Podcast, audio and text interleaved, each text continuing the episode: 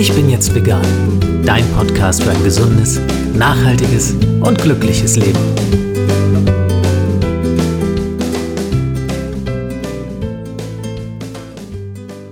Hey und herzlich willkommen zu einer neuen Ausgabe des Ich bin jetzt vegan Podcasts. Mein Name ist Jens Herrndorf und ich freue mich sehr, dass du dabei bist.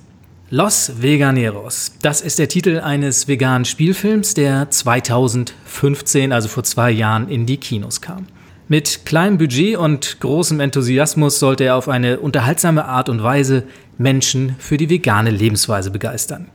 Jetzt ist mit Los Veganeros 2 der zweite Teil fertiggestellt und hat in wenigen Tagen Premiere. Bei mir zu Gast ist heute der Drehbuchautor und Regisseur des Films Lars Oppermann. Ja, hallo Jens. Lars, ich gehe gleich in die Vollen. Darf man über Veganismus Witze machen? Äh, natürlich, wie äh, über so ziemlich fast alles äh, im Leben ähm, sollte man auch immer äh, versuchen, über alles dann doch auch lachen zu können. Und Selbstironie ist natürlich äh, ganz wichtig im Leben. Also wenn wir uns alle nicht mehr ganz so ernst nehmen, ähm, gehen wir alle zusammen in die, in die richtige Richtung. Das wird auch so ein bisschen dein Ansatz gewesen sein, als du damals über den ersten Teil von Los Veganeros nachgedacht hast. Wir drehen die Zeit einfach noch mal ein klein bisschen zurück. Das ist ziemlich genau zwei Jahre her, als der erste Teil von Los Veganeros anlief. Meine Frage, was war deine grundsätzliche Motivation, diesen Film zu machen? Denn mit Filme machen hattest du bis dahin ja eigentlich nichts am Hut, wenn ich richtig informiert bin. Nicht wirklich, nein. Ich komme ja aus der äh, Studio, aus der Musikbranche, bin Musikproduzent und habe mal einen Film über meine eigene Band gedreht, wo wir so ein bisschen vor der Kamera agiert haben. Und das hat den Kontakt zu dem Kameramann Andreas Bartel äh, quasi hergestellt, den ich vorher auch schon ein bisschen über äh, die Musik kannte. Und wir haben dann äh, zwei Jahre später im Prinzip ähm, festgestellt, dass man mit dem Medium Film sehr, sehr viele Leute ganz anders ansprechen und erreichen kann. Also ich habe nach Alternativen zu, zu Dokumentationen wie zum Beispiel Earthlings oder ähnlichen Sachen gesucht, weil ich festgestellt habe, dass diese Dokumentation, die mich zwar über Nacht äh, zum Vegetarier damals gemacht haben, ganz viele Leute eher abschrecken als ansprechen. Und ich wollte irgendwas machen ähm, oder ja, den Leuten posten können, wo sie einfach mal nicht mit schrecklichen Bildern aus Massentierhaltung trotzdem eine Weile über das Thema nachdenken. Und weil ich da nicht so richtig was gefunden habe, haben wir dann tatsächlich gesagt, Mensch, wir müssen selbst was machen. Wenn es das nicht gibt, dann lass uns einen Spielfilm machen, wo wir diese ganzen Informationen im Prinzip ähm, immer portioniert zwischen äh, äh, einer Handlung und äh, ja und auch viel Humor portioniert streuen, dass der Zuschauer zwar unterhalten wird, aber nach anderthalb Stunden Spielfilm doch mit der ganz eindeutigen Message und Denkanstößen aus dem Kino oder nachher auf der DVD quasi aus dem Film rausgeht. Ja, das war ja dann am Ende auch erfolgreich. Der Film lief in 135 Städten in Deutschland. Hattest du das in der Form erwartet, dass das über diese kleine Idee, über äh, die du in deinem Kopf na nachgedacht hast, äh, so sehr hinausgeht, dass es so viele Menschen erreichen würde am Ende? Nee, definitiv gar nicht. Also ich muss sagen, wenn ich was mache, habe ich eigentlich immer nie eine äh, Grunderwartung, sondern ich tue es, weil ich es machen möchte. Und was nachher bei rauskommt, ähm, steht dann auf einem anderen Blatt, wenn man äh, an so ein Thema rangeht und sagt, man muss jetzt mindestens dreistellige Kinozahlen erreichen, das ist keine gute Motivation. Also man, wir haben das angefangen und haben gesagt, wir werden erstmal hier eine Menge Leute, die Fleisch essen, aus der Region einbinden, dass wir die schon mal alle ins Kino kriegen, ne, die sich nie sonst mit der Thematik äh, Veganismus beschäftigen würden und haben äh, im Prinzip auch erstmal regional gedacht, dass dann sehr viele Kinos ähm, dazu kamen und das immer, immer größer wurde und deutschlandweit dann quasi äh, dann in die Kinos kam, ähm, das hat uns selbst äh, natürlich total überrannt. Ne? Ähm, sag mal, das war ein bisschen Fluch und Segen. Auf der einen Seite super toll, dass wir so viele Leute erreicht haben. Auf der anderen Seite ist natürlich mit diesen vielen Kinos auch bei dem Zuschauer, der nicht wusste, dass wir das mit 10.000 Euro Budget gedreht haben und Laiendarstellern, natürlich auch eine ganz andere Erwartung an so einen Film äh, da gewesen. Das hat uns im Prinzip ein bisschen unter Druck gesetzt, aber viele haben es ja Gott sei Dank verstanden, dass es ein sehr charmantes No-Budget-Projekt äh, war.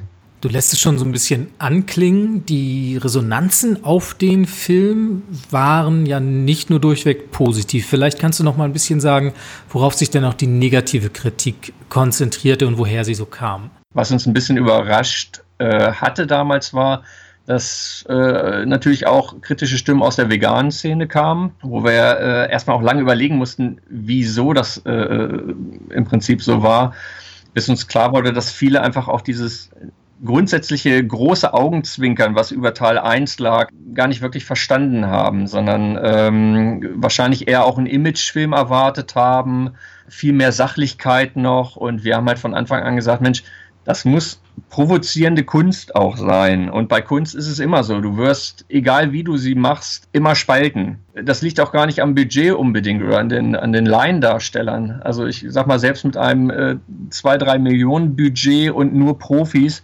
äh, hätten wir wahrscheinlich äh, die Leute auch gespalten. Ne? Und das, das ist, glaube ich, bei jedem Film so. Wichtig ist, dass darüber diskutiert wird. Und äh, man kann es gar nicht so einteilen. Also es gibt äh, viele Fleischesser, die uns geschrieben haben, die, die sich dadurch angestoßen gefühlt haben und gesagt haben, Mensch, der Film hat mich bewegt, ich werde meine Veggie-Phase jetzt starten aufgrund des Films. Natürlich gab es auch von Fleischessern äh, negative Kritiken, die sich einfach provoziert gefühlt haben, die gesagt haben, Mensch, warum habt ihr die Veganer so toll dargestellt und die Fleischesser so negativ. Wiederum gibt es von Veganern äh, die Statements so, ja, ihr habt die Fleischesser ja so äh, gut dargestellt und wieso denn die Veganer so schlecht? So, wenn man dann mit denen über den Film spricht, merkt man, okay, sie blenden komplett aus, dass es sowohl auf der einen als auf der anderen Seite, äh, ich sag mal, übergewichtige Personen gab, äh, clevere, gut aussehende, schlechte, oder ist ja immer subjektiv, was gut aussehend geht. Aber wir haben versucht, jetzt nicht nur den, den Überveganer darzustellen, sondern auf beiden Seiten möglichst die ganze Bandbreite auch zu zeigen. Und das muss man dann, wenn man so einen Film kritisiert und ihn versucht in Schwarz-Weiß einzuteilen, dann schon berücksichtigen, dass das nicht äh, der Fall ist. Das wird beim zweiten Teil auch wieder so sein, dass nicht alle mit unserer Vision da irgendwie, äh, dass das nicht alle lustig finden. Aber wie gesagt, wenn wir vorher sagen würden, hm, wir kriegen nicht alle auf unsere Seite, dann, dann muss man sowas lassen. Dann darf man Kunst nicht anfassen. Solange drüber diskutiert wird, heißt es ja auch immer, dass man was erreicht hat. Man hat Menschen in irgendeiner Form angesprochen und sie dazu angeregt, darüber nachzudenken und darüber zu diskutieren, was sie dort auf der Leinwand gesehen haben. Genau, also bei den Fleischessern war es definitiv auch so gewollt, dass wir provozieren, dass wir sie wirklich auch mal so ein bisschen ans Limit führen, äh, ganz viele Szenen aus meinem äh, äh, Alltag mit eingebaut, wo vielleicht, ich sag mal, jemand, der in Berlin sitzt, das anders sieht, aber hier auf dem Land, wo Veganismus für viele wirklich irgendwie echt so ein totales Neuland ist und äh, für viele der Erstkontakt irgendwie dieser Film äh, war, ist das halt wirklich auch noch eine andere Welt. Ne? Hier ist, gehört das nicht zum Alltag und hier erlebt man wirklich auch noch Szenen, ähm, wenn ich jetzt mal auf Teil 1 auf die Supermarktszene zu sprechen kommen darf, die uns viele immer äh, angelastet haben, weil wir uns da über, äh, ich sag mal, korpulentere Menschen lustig machen. Das ist eins zu eins so hier bei mir im Supermarkt ist mir das passiert und ich muss mir auf jeder Feier von irgendwelchen äh, übergewichtigen Personen äh, Sprüche anhören, die dann sagen, äh, komm Junge, isst doch mal wieder was Vernünftiges und so, ne? Und du mit deinem Grünzeug. Es ist so, man muss dann auch ähm, die Chance haben, andersrum einfach mal so ein bisschen, ich will gar nicht sagen, auszuteilen, aber einfach mal ein bisschen so den Spiegel auch voll und zu sagen, also ganz richtig läuft es irgendwie nicht gerade. Jetzt seid ihr mit den Arbeiten an äh, Los Veganeros 2 ja quasi durch. Die Kinopremiere steht unmittelbar bevor. Wenn wir auf die Handlung zu sprechen kommen, diesmal ist alles noch etwas zugespitzter. Es dreht sich alles um Harry, einen äh, passionierten Fleischesser mit Schulden im Rotlichtmilieu. Und dieser Harry hat von seiner Oma das vegane Restaurant Los Veganeros geerbt. Ich würde vorschlagen, wir hören mal ganz kurz rein in den Trailer. Ihre Großmutter wäre sehr stolz, wenn sie wüsste, dass Sie das Erbe so angenommen haben, wie sie es sich gewünscht hat. Die Restaurants, besonders dieses hier, bedeuteten ihr sehr viel. Ich bin da in den Laden gekommen. Ende nächsten Monat ist das Geld da. Das schwöre ich. Auf mein Leben. Leben Sie auch vegan? Halb vegan. Also Flexitarier? Nee, Currywurst. Aber halt mit Pommes. Aus Seitan oder Lupin? Äh, nee, bin von hier. Aber in Bremen geboren. Wieso? Wir pimpen das Los Veganeros ein bisschen. Die Betonung wird jetzt quasi mehr auf dem Eros als auf dem Vegan liegen. Das, was Sie hier vorhaben, das ist sexistisch, respektlos und ganz und gar nicht vegan. Und deswegen bin ich raus. Kann es sein, dass Sie das Testament nicht in völliger Gänze gelesen haben? Ähm, überflogen halt. So, Lars, wir haben einen kleinen Eindruck gewonnen. Kannst du uns noch ein bisschen mehr über den Inhalt des Films verraten? Worum geht's genau? Ja, ich will da eigentlich im Prinzip gar nicht so viel verraten. Klar wird natürlich, dass Harry in einer komplett neuen Welt sich dann befindet, weil er ja dieses Restaurant dann einfach übernehmen und leiten muss. Und ähm, ja, da einfach mit einer Welt konfrontiert wird, die er so nicht kannte. Und so der äh, Veganismus quasi sehr inspirierend auf Harrys verkorkstes Leben einwirken kann. Und wir haben das, das sage ich gleich schon mal vorweg, natürlich ist das auch wieder eine fiktive Spielfilmhandlung. Das ist äh, auch mit vielen Elementen aus meinem Leben auch wieder ein, äh, haben, haben, wir eingebaut, ähm, die natürlich realistisch sind und auch real so passiert sind. Aber der große Überbau ist wieder ein Augenzwinkern, wo man einfach ein, ein bestimmtes Gefühl zu der Message vermitteln will. Wobei ich doch den Eindruck habe, wenn man sich jetzt den Trailer ansieht, dass ihr vielleicht tatsächlich noch ein bisschen frecher und witziger werdet als im ersten Teil. Oder täuscht der Eindruck? Nein, absolut. Also ich sag mal so, beim ersten Teil, ähm, als ich das Drehbuch geschrieben habe, war ich gerade mal, boah, ich glaube, anderthalb oder zwei Jahre vegan. Habe ein sehr starkes Mitteilungsbedürfnis, was Fakten angeht, noch gehabt. Das wird wahrscheinlich jeder Veganer aus seiner Anfangszeit kennen so eine Mischung aus Aufklärungsarbeit und Wut und die habe ich mir von der Seele geschrieben. Und ähm, bei Teil 2 war klar, dass wir jetzt nicht wieder äh, einen faktenbeladenen Film machen, sondern dass wir wirklich auf die Story gehen und die Leute einfach mit einem grundsätzlich sehr, sehr schönen und inspirierenden Grundgefühl aus dem Kino ähm, entlassen möchten. Das heißt, wir haben viel mehr Wert auf die lustige Story auch gesetzt, ne? dass man einfach zwischendurch auch mal den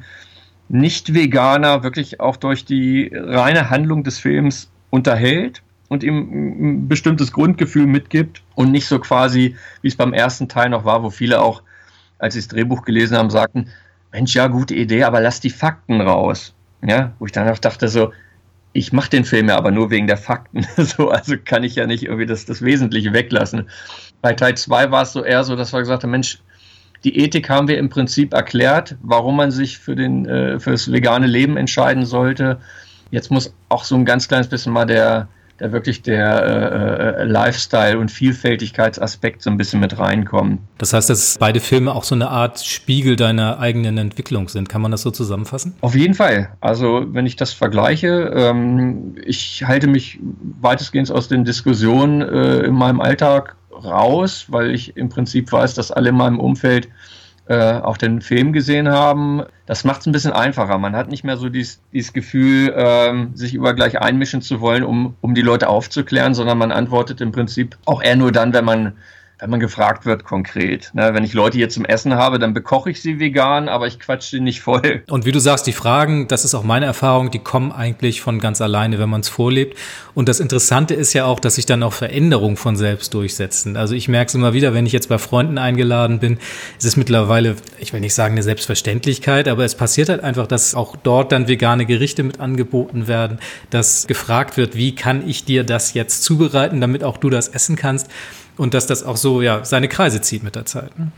Zurück zu deinem Film. Ich würde gerne über die Besetzung sprechen. Die Hauptrolle des Harry ist mit Jelly Gaviria besetzt. Ganz toll, wie ich finde, zumindest aus dem Trailer zu schließen. Da steckt eine ganz spannende Geschichte hinter. Er war ursprünglich gar nicht für eine Rolle beziehungsweise die Rolle im Film vorgesehen, sondern hatte eigentlich einen anderen Job, oder? Genau, er ist Fotograf und äh, ich kannte ihn aus der Musikszene, weil ich mein Album für seine Band produziert habe. Und beim Schreiben des Drehbuchs bin ich immer mehr äh, zu dem Schluss gekommen, dass er im Prinzip der Charakter ist, der von diesem Harry im Prinzip verkörpert wird. Und er rief mich an, zufällig auch, und wollte äh, beim zweiten Teil Fotos am Set machen. Und ich sagte, nee, pass auf, ich habe ganz andere Pläne. Komm mal rum fürs Casting. Und er hat tatsächlich mit Abstand ähm, die beste Harry-Figur abgegeben. Und das einfach mal wirklich so aus der, aus der hohlen Hand geschossen. Ne? Er hat mir ein Video selbst äh, äh, quasi von einer Szene geschickt, die er aufgenommen hatte. Und das hat uns alle wirklich äh, umgehauen, weil das war im Prinzip unser Harry, den wir gesucht haben. Er hat einen super Job gemacht und hat durch die Dreharbeiten zu anderen äh, Profi-Darstellern einen guten Draht gekriegt. Eva Habermann zum Beispiel, die ihm schon mehrere äh, Rollen danach verschafft hat in anderen Filmen. Und das ähm, ist im Prinzip ja so ein bisschen äh, Indiz dafür, dass wir da einen guten Riecher mit ihm hatten, dass man, ja, dass er andere Profis auch überzeugen konnte mit, von seiner Leistung. Und das ist schön, weil er hat im Prinzip jetzt ähm, so für sich seine neue Passion gefunden, nämlich das Schauspielern und äh, will eigentlich nichts mehr anderes machen. Und natürlich toll, wenn man jemanden ähm, in dem Zusammenhang äh, ja, eine total neue Leidenschaft irgendwie offenbart äh, und äh, parallel auch noch ihm zum äh, Veganismus führt. Okay, das ist ein krasser Schritt. Das heißt, er hat wirklich, also quasi bis vor den Film noch äh, als Fleischesser gelebt und ist dann durch die Arbeit daran zum Veganer geworden. Genau. Also für uns war es im Prinzip keine, keine Voraussetzung, dass die Rolle von Harry von jemandem gespielt wird, der vegan lebt, sondern ähm, der, der sie am besten spielt und dass Harry sich, also Jelly in dem Fall, sich im Privatleben jetzt äh, vom Film inspirieren lassen hat und sich damit beschäftigt hat und zum Veganer geworden ist, äh, ist ja ein total toller Nebeneffekt. Ihr habt ansonsten, du hast gerade den Namen Eva Habermann schon erwähnt, noch einige prominente Namen dabei. Helmut Kraus ist dabei, Marion Kracht. Das sind bekannte Gesichter, gestandene Namen, was äh, Schauspiel in Deutschland anbelangt. Auch die haben ja auf ihre Gagen verzichtet, wenn ich das soweit richtig verstanden habe. Wie konntest du sie für diesen Film gewinnen und waren das auch oder sind es Menschen, die ähm, ja mit der veganen Idee vorher schon in irgendeiner Form in Berührung waren oder leben sie vielleicht sogar vegan? Also bei Helmut Kraus ähm, ist es so, er hat ähm, den Earthlings jetzt neu vertont als Synchronsprecher und ähm, dadurch bin ich im Prinzip auf ihn aufmerksam aufmerksam geworden. Und der Kontakt bestand über einen äh, gemeinsamen Freund von uns. Und ich habe mir einfach wirklich ganz äh, klassisch über Facebook mal angeschrieben, gefragt, ob er Interesse hätte. Er kannte den ersten Teil auch und hat sofort auch zugesagt. Da war es natürlich, ne, weil er auch selber vegan lebt, schon mal für die Sache, ne, dass er sich auch auf so ein Abenteuer mit uns als nicht professionelle Filmemacher eingelassen hat. Marion Kracht lebt mittlerweile äh, vegan, hat äh, viele vegane und vegetarische Kochbücher äh, rausgebracht und war natürlich der Thematik auch sofort äh, positiv aufgeschlossen.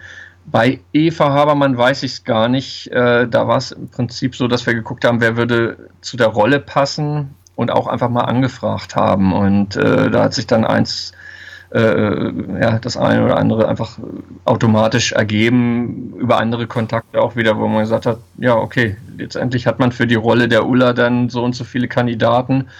Wem traut man es am, am ersten zu? Und dass alle im Prinzip mittlerweile dann auch Ja sagen, was beim ersten Teil noch nicht so war, weil da hatten wir nichts vorzuweisen und äh, haben natürlich auch reihenweise Absagen von Leuten bekommen. Ne? Und das war bei Teil 2 wirklich schon, wo man sagen muss, okay, wenn dann äh, das Argument Kinofilm im Raum steht und nicht einfach nur, wir wollen da mal was drehen, das äh, macht auch wirklich, das, das erzeugt Aufmerksamkeit. Also da sagen viele dann ganz anders und äh, sehr viel schneller ja als vorher noch. Du hast auch einige vegane Promis, wenn man sie so nennen darf, dabei. Nico Rittenau ist dabei, hat man im Trailer sehen können. Nicole Hughes, Björn Moschinski.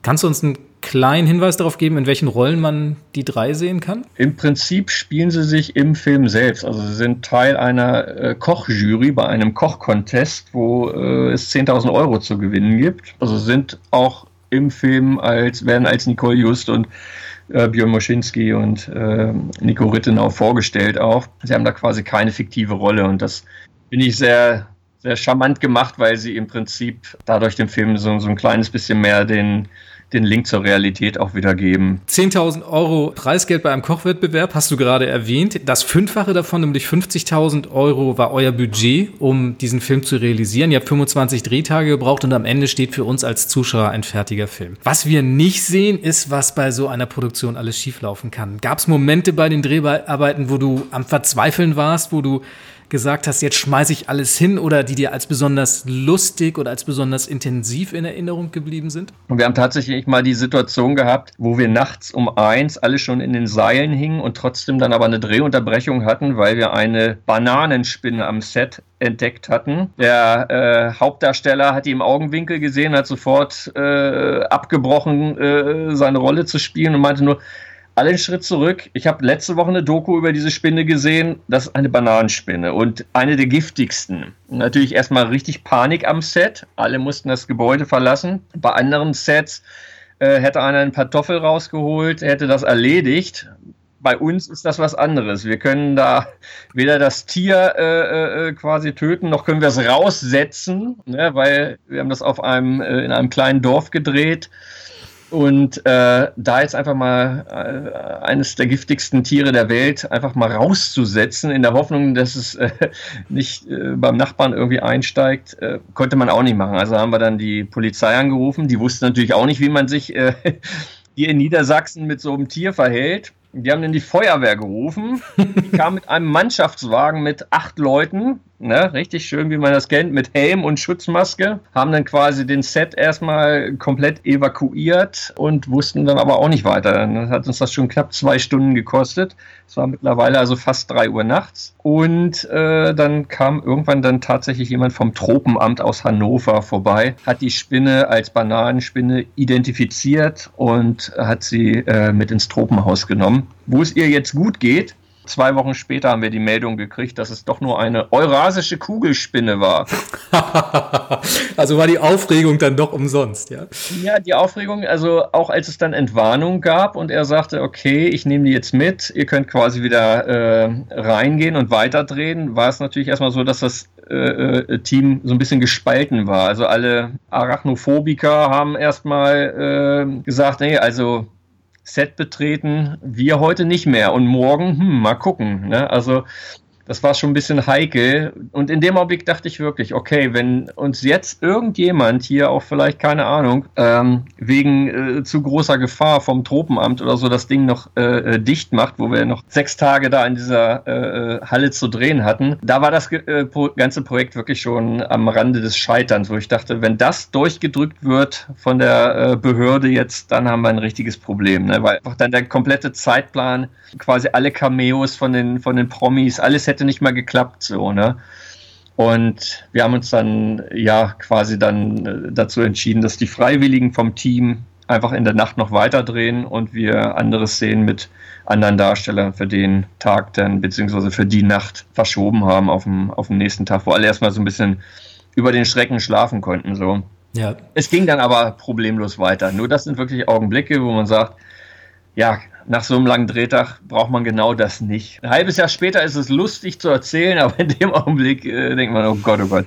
Genau, also wenn du jetzt mit etwas Abstand darüber berichtest, könnte man denken, das bietet an sich schon wieder mal äh, Stoff für eine neue Komödie die Bananenspinne. Du, das Dorf hat sich schlapp gelacht. Ne? Das ist ja, alle haben mitgekriegt, dass wir da drehen. Das ist ja anders als äh, in Berlin, wo an jeder Ecke irgendwer äh, dreht, sondern da in diesem kleinen 600 Einwohner Dorf spricht sich das rum. Und diese Geschichte hat natürlich auch schnell die Runde gemacht und alle äh, haben sich natürlich amüsiert. Und der Grundtenor war, tja, äh, die Veganer. Ne? Mit Schnitzel wäre das nicht passiert. Den äh, Spott und Hohn musste man natürlich über uns ergehen lassen. Aber es war auch wieder eine tolle Promotion, konnte man bei jedem Event in der Region hier auch äh, schön erzählen und auch die Leute damit schon wieder zum Lachen zu bringen. Und sehr viele von den Leuten haben sich auch gleich dann mal Tickets besorgt, weil sie wissen wollten, an welchem Set war denn jetzt die Bananenspinne? Du wirfst mir den Ball quasi zu. Stichwort Promotion. Die mediale Aufmerksamkeit ist jetzt schon relativ groß, wie ich finde. Es gab zum Beispiel Berichte vom NDR und auch von RTL, die ähm, über die Dreharbeiten berichtet haben und den kommenden Filmstart. Die Voraussetzungen also dafür, dass äh, Los Veganeros 2 noch erfolgreicher wird als der Vorgänger, sind von daher nicht schlecht. Auch wenn du nicht über Erwartungen reden magst, dann nennen wir es anders. Was ist dein Wunsch, was mit diesem Film passieren wird? Mein Wunsch ist, dass er grundsätzlich erstmal mit der richtigen Brille gesehen wird. Das würde mich schon sehr glücklich machen. Und da rede ich auch, wenn wir über Erwartungen reden, wirklich wieder auch nicht über Zuschauerzahlen. Daran mache ich nicht fest, sondern wir haben beim ersten Teil gesagt, wenn das Leute zum Umdenken bewegt und sie uns das mitteilen, dann ist das die Motivation weiterzumachen, weil dann sehen wir, dass wir auf dem richtigen Weg sind. Und ob das äh, zehn Leute sind oder 20, die uns danach schreiben, dass wir sie zu einem neuen, zu einer neuen Denkweise inspiriert haben, dann ist das das, warum wir es machen. Wenn nachher die äh, Kinozahlen oder die Zuschauerzahlen auch stimmen, was auch mal sehr subjektiv ist, dann hat da von uns sicherlich keiner was dagegen, weil ne, viele Zuschauer bedeuten einfach, äh, dass das dritte äh, Projekt, nämlich Los Veganeros Teil 3, auch äh, einfach schon mal grundfinanziert äh, würde. Und ja, im Prinzip, da ticke ich auch einfach so, dass ich mir diese Erwartungshaltung auch nicht angewöhne. Also ich freue mich über jede Zusendung von Leuten, die die Welt zum Umdenken bewegt haben. Und wenn auch natürlich in der veganen Szene äh, sich das äh, etablieren kann, dass die Leute auch einfach sagen, Mensch, das ist mal wieder ein veganer, positiver, lustiger Beitrag zum Umdenken und es äh, äh zu einem veganen Kultfilm äh, quasi mutieren kann, wäre total klasse. Wäre wär wirklich ein Wunsch, ne, da mal zu merken, dass auch intern, äh, was mich halt im Prinzip so ein bisschen äh, auch stört, dass viele vegane Projekte immer wieder von anderen äh, Veganern teilweise auch gleich so kritisiert werden. So Veganismus heißt auch einfach Vielfältigkeit. Ne? Und es gibt viele verschiedene Bereiche. Der eine macht Film, der andere macht Magazin, der andere macht Kochbücher der andere äh, moderiert. Ne? Das ist so vielfältig und jeder erreicht auf seine Art und Weise immer wieder andere Leute. Und das muss, das muss einen größeren Zusammenhalt geben. Ne? Und mhm. wenn diese ganzen Sachen, diese verschiedenen Medien nebeneinander funktionieren können, dann äh, äh, ist das schon im Prinzip ja, wäre das für uns das, das größte Ziel, dass es, dass es sich etabliert und jeden Einzelnen, den es quasi zum Umdenken äh, inspiriert, das wäre für uns, äh, äh, wie sagt man so schön, ähm, ja, Wasser auf die Mühlen, um uns äh, mit Teil 3 zu beschäftigen, den wir natürlich sehr gern machen würden, aber auch natürlich sehr gern darauf verzichten würden, wenn plötzlich nach äh, Los Veganeros 1 und 2 ähm, kein Fleisch mehr im Supermarkt angeboten wird, weil keiner mehr es kauft. Die Frage, die ich mir natürlich in solchen Zusammenhängen stelle, natürlich auch, was mein Blog anbelangt, was mein Podcast angeht, wenn man sich so durch die vegane Welt bewegt und jetzt auch ähm, in Bezug auf euren Film. Man hat ja schon manches Mal so ein bisschen das Gefühl, dass man ja eher zu den Leuten predigt, die ohnehin schon konvertiert sind. Ähm, hast du das Gefühl, dass man tatsächlich auch noch Leute erreicht, die ja vielleicht noch vehemente Fleischesser sind, dass man effektiv auch Denkanstöße setzt? Oder hast du das Gefühl, dass man doch eher auch so in dieser veganen Blase sich auffällt? Also wir haben Teil 1 ja bewusst äh, mit 150 Laiendarstellern, die Fleisch essen, auch gedreht. Wir haben sie integriert, damit wir genau diese Leute auch und ihre Freunde ins Kino bekommen, ähm, weil es natürlich klar, jeder, der einmal hinten irgendwo im Bild rumrennt, äh, äh, geht ins Kino, will sich für diese Sekunde sehen und seinem Freundeskreis das auch kurz zeigen. Das war schon mit einkalkuliert. Ähm, wir wissen aber auch, dass wir natürlich wahrscheinlich bei 90 Prozent Veganern, Vegetarier ähm, als Zielgruppe oder äh, ne, Zuschauer liegen. Äh, da können wir im Prinzip nur darauf hoffen, dass diese Leute ähm, ihre Freunde mitnehmen, ihre Omni-Freunde. Und ähm, ich glaube, dass das bei vielen, gerade bei denen, die den ersten Teil ähm, abgefeiert haben, auch der Fall sein wird. Dass beim ersten Teil erstmal so ein bisschen geguckt wurde, äh, was haben die da gemacht? Ne? Und für den zweiten Teil äh, dann einfach sich auch schon mal trauen, andere Leute mitzunehmen. Darauf sind wir angewiesen ähm, im Prinzip. Wir haben es natürlich aber auch so gemacht, dass es bei Teil 2 so ist, dass es als Story unabhängig von der Thematik auch für einen Fleischesser als unterhaltener Spielfilm funktionieren würde. Ja, von der, ich glaube, dass man sich mit dem Harry sehr schnell, äh, äh, also da können sich schon, glaube ich, ziemlich viele äh, wiedererkennen und äh, finden das wahrscheinlich auch lustig, äh, was da auf ihn zukommt. Und natürlich gucken wir auch, dass wir, dass wir so, so ein bisschen veganen Insider-Humor immer auch noch mit drin haben. Ne? Das ist auch eine kleine Hommage an die vegane Szene äh, unterm Strich bleibt. Ja, also ich bin da guter Dinge, dass wir diesmal wirklich sehr unterhaltsam, kurzweilig, ja, was auf die Beine gestellt haben, was trotzdem eine sehr, sehr schöne, klare Message gibt. Dann müssen wir natürlich jetzt noch erfahren, wo man mehr über den Film in Erfahrung bringen kann und wann und wo Los Veganeros in den Kinos zu sehen ist. Los Veganeros startet im Prinzip am 16. März deutschlandweit und auf losveganeros.de www.städte.de findet man alle Termine in Deutschland mit allen Städten, äh, die aufgelistet sind. Ähm, wichtig ist zu wissen, dass wir in den meisten Städten nur einen Abend laufen. Das heißt, man muss sich da wirklich in der Stadt drum kümmern, dass man den Termin sich frei hält, weil es nicht wie bei anderen Filmen dann irgendwie äh, die Chance gibt, den Film eine Woche zu sehen. Mhm, und äh, teilweise seid ihr dann sogar vor Ort, wie ich gesehen habe. Genau, das ist auch alles auf der Homepage, ähm, stehen die Termine, wo wir mit Darstellern vor Ort sein werden für Gespräche. Ähm, wird dann einfach ein Meet and Greet nach dem Film geben, wo ja konstruktive Vorschläge, Fragen zum Film etc. gestellt werden können. Ne? Also da hat sich auf der letzten Kinotour hat sich immer schön was ergeben, dass man nochmal über, über alles spricht. Schön, Lars. Dann bleibt mir nur noch dir viel Erfolg für Los Veganeros 2 zu wünschen, die Daumen zu drücken, dass er ganz, ganz viele Menschen äh, für eine vegane Lebensweise begeistert und ja, dir jetzt schon viel Kreativität mit auf den Weg zu geben für Los Veganeros 3. Wir freuen uns drauf.